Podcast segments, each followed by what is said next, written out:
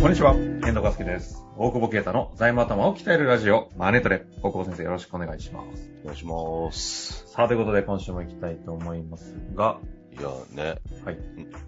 この間さ、朝、インスタ見てたらさ、インスタ。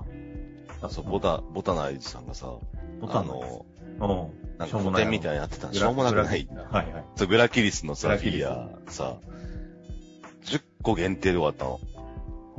もう売り切れるじゃん。そんなの。見たのが、その、せ世界、世界っての販世売界って10個。そう、10個10個。で、まあでも現場行かなきゃいけないから、き金額わかんないから、おただ出たのが、えっと、2日前の夕方で、昨日1日休日あって日曜の朝俺見たのよ。もうないと思うじゃん。え、行ったってことですか現場行にっ。たよ。行ったよ、 それ。買いに。え、インスタ見て、うわっと思って。これちょっともう残ってるかもしれんなと思って。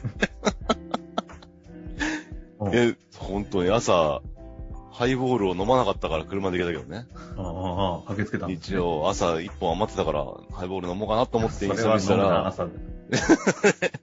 それは飲まないでくれ。え、で、ね、何個あったんですかいや、まだ3つ残ってて。結構、全然結構残ってんんなと思って、そう。で、その時点では値段わかんないんですよね。値段わかんない。行ったの。で、さてなんぼやと。3つあると。 3つあったと思って。おうで、買ったけど、買ったんかい1個買うよ。それは、その残ってた。ちょっと待って待って。インスタやってるってことは、それインスタに載ってるってことですかそう、それね、なんか最近、そういうの、家にさ、 またさ、フィギュアがまた増えてきてさ、はいはいはい。なんか前はこう会社に持ってって、こう、見せびらかしてたじゃん。見てみたい。まあ誰もなてか見たくもないんだろうけどさ、はい会社のオブジェにね。会社のオブジェになったけど、はい今こう、自宅のオブジェになって寂しいなと思って。うん俺がじゃないよ。フィギュアがね、ちょっと待って待って。インスタやってんすかちょっと。えイン見つスけタをたぞ。始めよう、始めようとちょっ思と待って。ってよ。投稿3あるやん。全然してないでしょ。全然、使い方が分かってなかったんだけど、うんあ、もうなんか Facebook みたいにコメントとかされなくても、ただ好きなものをあげようっていうインスタを始めようかなと思って今、上げてみたんだけど。全然そんなにやってボないけタど。ナイズさんの、これ可愛いでしょ、これ。ピンク。どれ、どれですかこの白とピンクの、そうそう、ピンクピンクなんのか。死に損ないのピカチュウみたいなやつ。あ、これ、ええ これ、可愛くないいここれ絶対この番組内では値段言わないですよね。れ。別にそんな高くないよ、だって。あ、はい。 8万円。けだ からそれわかんないけど、最近の価値観が。いやいや、ちょっと待って、これ、8万え、唯一無二よ、これ。いや、10個あるけどね。いや、でもこの色はこれしかない。他違う色だから、唯一無二。選んだから、いろんな青とか、へー中そうでなんだピンクピンクが、やっぱピンクおじさん。俺その日、うんうんピピンクの、さ、T シャツと短パン、ピンクの柄入ってるやつと、ピンクの B さんで行って、ピンクの、 ピンクのピンクおじさんねで、 ピンクおじさんになって、番組のね、アートワークもピンクな、ですからね。ピンクおじさんねぱり。ピンクおじさんのインスタをやっていこうかなと思って。おーおーおーいいっすね。だからちょっと勝手に上げていく。でそしたらさ、あれじゃん。ポッドキャストで喋ったやつが、ヨタ話がここで見れる。見れる構造にね。 これかみたいな。意味あこのゴんミの買かったのかっていう。これ何の番組かも全然ゴミじゃないわ、こらあー。いいいや、あーこら、今今、、根に持ってる。ちさらっと、クソガキ、こら。ょっと待って。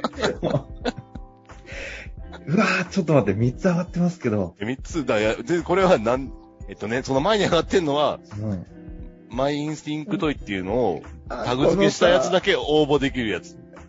家のさ、そのパソコンとか置いて、時計とか置いちゃって うるるせえ。時計痛くないってこ持れ。相当痛くない。ぜひ皆さん見ていただきたい。違う違う、これは違うよ。それで応募して、はい。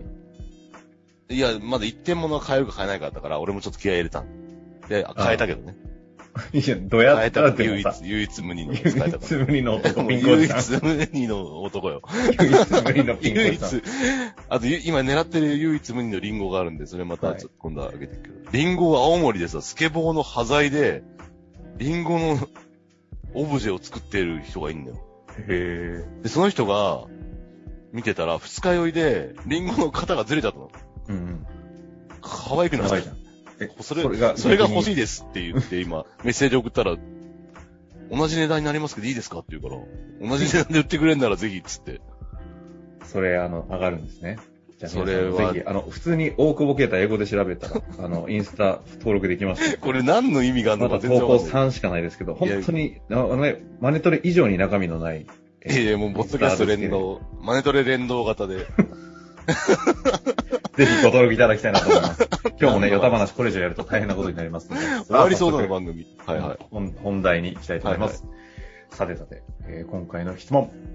えー、小保先生、こんにちは。本日は M&A の基本的なことをお尋ねいたします。会社の売却を行おうとする場合、M&A 仲介と FA という二通りの方法があるようですが、それぞれの違いとメリット、デメリットについてよくわかりません。例えば、売上10億程度の飲食店を経営しているケースで、会社を売却したいと思う場合には、どちらの方法で売却したらよいのか、そのメリットはどのようなものがあるのでしょうか。また、大久保先生のような会計事務所や税理士法人は通常どういった立場で M&A に関わっているのでしょうかご教示いただけますと幸いです。では、今年のどこかのタイミングで 飲みの席を楽しみにしています。よろしくお願い申し上げもうます。コロナ明けたな、本当にもう。ダメ、その話したらもうヨタで終わるので、あ、そうねここ。は本題に。。酒残ってんもんだから。はい はい。そしたら何でしたっけえっと、MA 仲介と FA。ですね。はいはい。まあだから仲介は、まあ分かってるとあれだけど、両、両方だよね。売りと買いの両方に入ってくっつけるってやつで。まあこれはだから利益相反じゃないかみたいな議論があるわけで、はい FA は片が片側、片側の買い、今売り手、買い側ならみたいな売り手側の、うん、ところで、まあ、向こう側にも FA が作って、だから、まあ交渉はちゃんとすることにはななるんだろうけど、で、MA 仲介協会みたいなね、なんか作って、M&A センターが筆頭だったのが、まあ、すぐ、あの、事件で落ちちゃったりして、 大変みたいだけ数どヶ。月前の。そうそうそう。で、仲介良くないよね、みたいな温度感もあるにはあるけど、ただ、FA を専門家がやった時のデメリットっていうのも一方ではあると思ってて、その、特に弁護士とかがね、まあだから仲介でやるとの、のメリットは制約しやすいとは思うんだよね。決めたいから。うんうん。ただ売り手サイドからすると、価格が低くても、その、決めたいから、なんとかねじ込もうみたいな問題は、まああるし、買い手が誰であっても、決めちゃえばいいから、はいはい。あの、仲介にとっての中中華にとってはね、決めてなんぼだから、マッチングですもんね。マッチングなんでね。それのデメデメリットというか、ただまあ決まりやすい可能、どどうかわかんないけど、決まる角度を、こ個人的には高い気はしてる、要は。いろんな問題をはらむものと。で、さっきちょろっと言いかけた FA とかの場合って、やっぱり、まあお客さんサイドだから、まあすごいいい面もあるんだが、うんうん。あの、なんていうのかな。結構、その、硬い専門家がやっちゃうとね、敵対構造になっちゃって、ああ。まあ、うんそうですね。買い手、売り手で、なんか弁護士の訴訟対決みたいな感じのそうそうそうそうそ構造うになるってことですね。だからそこをちゃんと相手のことも、なんていうの相手方のことも考えてやってくれる FA であればね、その仲介と同じかそれ以上の機能を発揮する可能性はやっぱ大いにあると思うんだけど、はいはい。単純に専門家ってバカじゃんだから、その、こいやいやっちそれのはままちょでっ一と方思考 じゃん。そうなんだ。ね、ではいバカも多いでしょうんうんやばい、ぜ絶対酒残ってんな。夜の延長で喋るのやめてください。いやいや、でもそうでしょ。だからその、そういう人いるじゃん。まあ弁護士さんとかさ、多いけどね。まあ、税理士とか会計士もそうだけど、いや、な俺も一回やったけど、こいつ決める気あんのかなみたいな。いや、そちらの FA じゃないんで、みたいな。いや、そうあー分かってるけど、さ、あの、そおれをお前互いががこ言う、った両手ら、を握ろうっていう回のはずなのに。そうそう、それお前言ったらブレイクしか出ねえぞ、この野郎、みたいな話をはいはい。さ、だから、で、逆に言ったらその、リューデリとかでその先の売り手の人も知ってるわけじゃん、その。その人そんなこと思ってないんじゃねみたいな、逆にこっちが思っちあゃっあて。いや、それは彼にとって不、不利益、まあ、経済合理性がやったら不利益かもしれんけど、あの人、こいつに継がせたいと思ってるから、ある程度飲むんじゃねみたいなのを、なんか、なんていうのかな。独立した立場でやっちゃうみたいな。なるほど。いや、一応言いますけど、みたいな。いや、もうちょっとなんか寄り添って、 あの人のことを気持ちに寄り添ってやってくれれば、決まる案件な気がするんだけどな、みたいなのとかをできるかどうかみたいなのは、やっぱある。ただ FM はやっぱ成功報酬だから、決めたいと思ってる部分もあると思うんで、うんうん。まあ、ちょっと極端に言うとそうだけど、うん。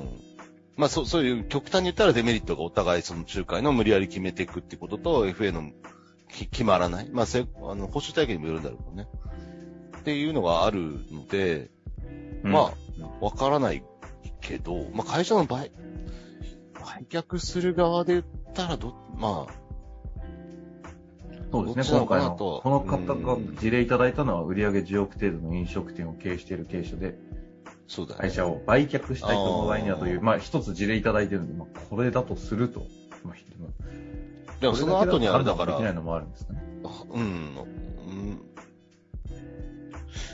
いや、まあ、ど、どっち、どっちでもいいよって話だと思う。その本当に担担当次第というかね、その会社とか担当次第ではあると思うけど、まあ、うんその下にある、その、税理商人とかはどういった立場でみたいな。ほん本来はだからね、僕らが窓口になるのが、その仲介やるのか FA やるのか別にしてね、相談乗れる立場であるかなっていうのが、ね、この間白川さん出てもらった10分あの、でちょうどですね、今、白川さんのお話いただきましたけど、この回の、えっと、来週ですね。来週、白川さんのゲストにちょうどなりますので。あ、来週、この次だそうなんですよ。なので、あああの、時間軸がちょ今いおっしゃっていただきましたけど、時間軸的に言うと来週の白川正義予の、告編はい、10分で M&A 戦略という番組を、まあ、長場大久保啓太、マネトレプロデュースに近い形で今回実はリリースするんでね。